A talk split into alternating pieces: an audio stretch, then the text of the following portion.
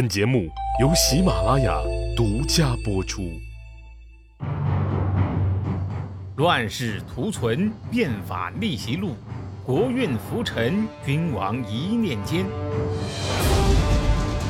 看两千五百年前的战国乱世，各国如何解锁强国路。这个肚子里边坏水太多的人呐，容易坏出病来，而且呢，要病往往就是大病。这个公叔痤呀，病了，而且呢。一病不起，在这之前呢，他从来没有在魏惠王面前提起过这个未央。现在知道自己没几天活头了，哎，就开始为这个未央的前途打算起来。这个临死前你才推荐，你这不就是担心推荐早了，未央会跑到你的前头把你挤下去嘛，对吧？而且你这个时候推荐，大有为自己留个举贤任能名头的嫌疑啊。你这是什么？这是沽名钓誉。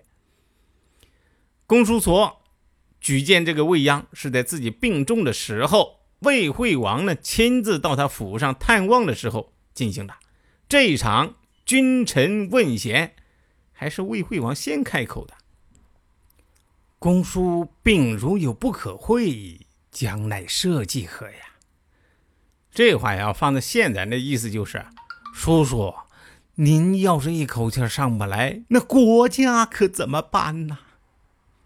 哦，我的侍从官未央，大王您别看他年轻，这个人呐是个奇才，君上所有的国家大事啊都可以听他的。魏惠王呢听了以后，嘿嘿，啊，就这么嘿嘿了一声啊，明显能听出来敷衍嘛。我猜呀，魏惠王其实并不是真的诚心向公叔痤问贤呐，可能只是君臣二人坐在床边随便唠嗑，没话找话而已。魏惠王啊，其实压根就没把公叔痤的话当真。另外，我们别忘了这个魏央的政治主张啊，其实他和公叔痤并不是一路人啊。魏央呢是变法派，那公叔痤为什么要推荐魏央呢？这个答案，我觉得还是要从公叔痤的这个人品当中去找。这些个守旧派呀，明面上激烈的反对变法，其实他们心里又何尝不清楚，变法才是国家的出路啊！只是呢，变法必然意味着自己要放弃享有的特权，这可是最要命的。国家的前途和自己的既得利益，孰轻孰重啊？在这些个守旧派心里边，那当然是再世一天就得享受一天。至于我死了之后，那就反不了了，该变的还是要变嘛，对吧？啊，只是你别从我的碗里面翻肉就行啊。所以魏惠王啊这一声嘿嘿，说明啊他大概连公叔痤的这点小心思他没有 get 到。可是公叔痤他。很想在临死之前啊发扬一下自己的风格，他呀看出来了，魏惠王并没有把他的话当真的。这个时候啊，哎，他开始真正的为国家利益考虑了。但是呢，出的路子又很野，怎么个野法啊？国君您要是不听我的，不想用未央，那就赶紧杀了他，不要让他离开魏国。哦。，OK，OK，OK，乖！嘿，魏惠王还是随口答应。其实啊，这心里边仍然没把这话当真。好吧，反正啊，我跟你说过了，哎，到时候你后悔了就别怪我喽。公叔痤呀，这个圆滑的政客一看魏惠王是这个态度，再次发挥了他左右逢源、谁都不得罪的官场哲学。在这个魏惠王走了之后啊，他把魏阳叫到跟前了。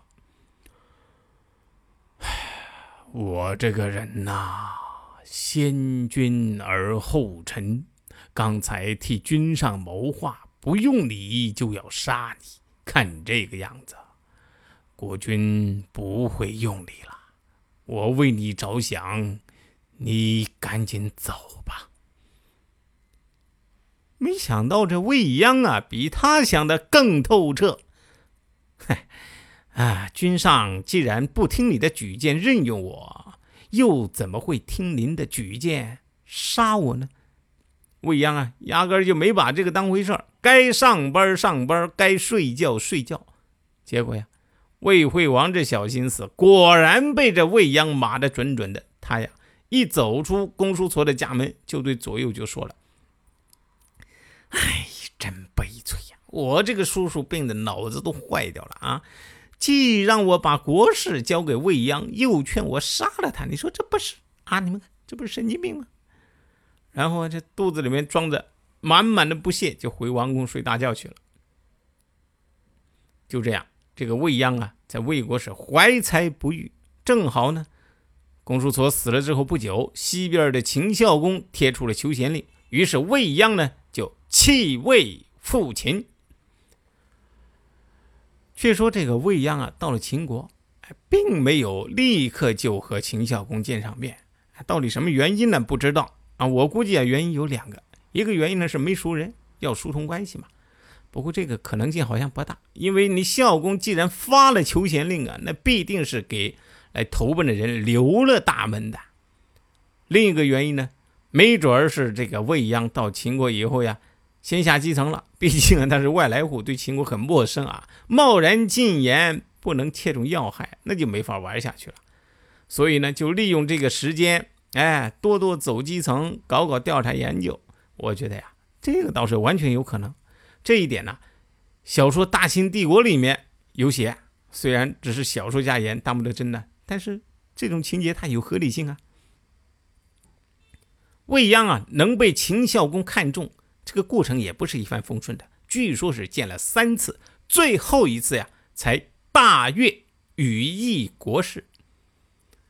前两次见面呢。这个《资治通鉴》里面没提，但是司马光的本家，哎，司马迁却在《史记》里面啊讲的是绘声绘色。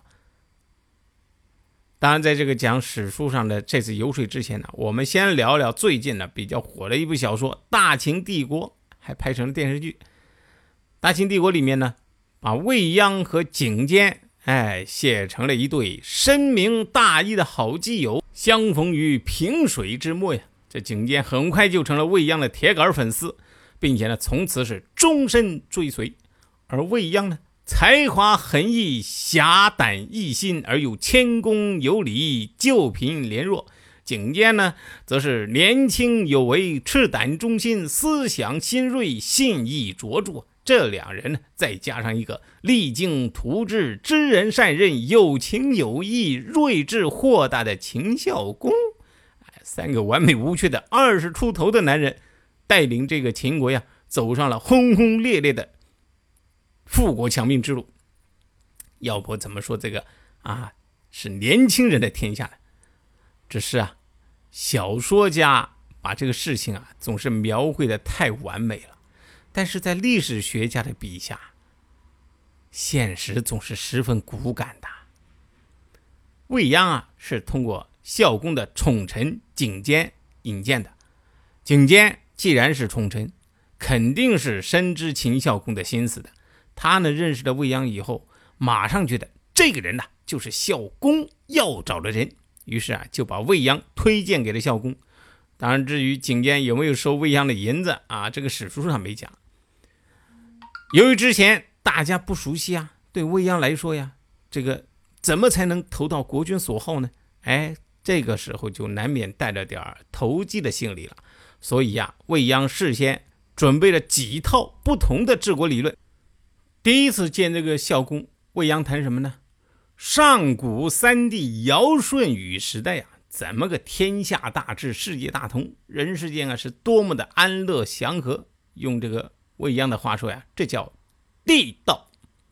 没想到啊，孝公听着听着就开始不耐烦了，最后呀。索性你说你的，他呀坐那儿打起了瞌睡。这个未央在那儿说的正唾沫星子直飞呢。等他说完喽，孝公的瞌睡也醒了。嗯嗯，完了，完了，好，散会。哎，这个孝公啊，其实也挺有涵养，一声不吭，屁股一拍走了。背地里呀，却是毫不客气的把景监给训斥了一通。也推荐了这个人，一点儿都不实在，净说一些空话。这种人有什么用啊？你推荐人也不长长脑子。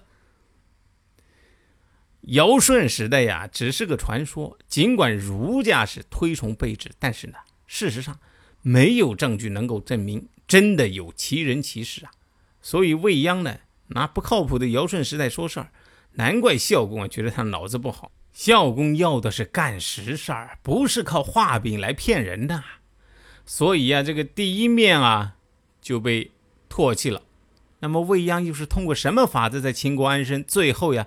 终于被秦孝公赏识的呢？且听下回分解。谁按下了礼崩乐坏的启动键？哪些小弟逆袭成带头大哥？哪些大哥被带进了坑？又有多少君王魂断强国路？鸡哥从《资治通鉴》《战国策》《史记》中筛出战国大事件，为您剖析国运密码，轻松厘清战国乱史。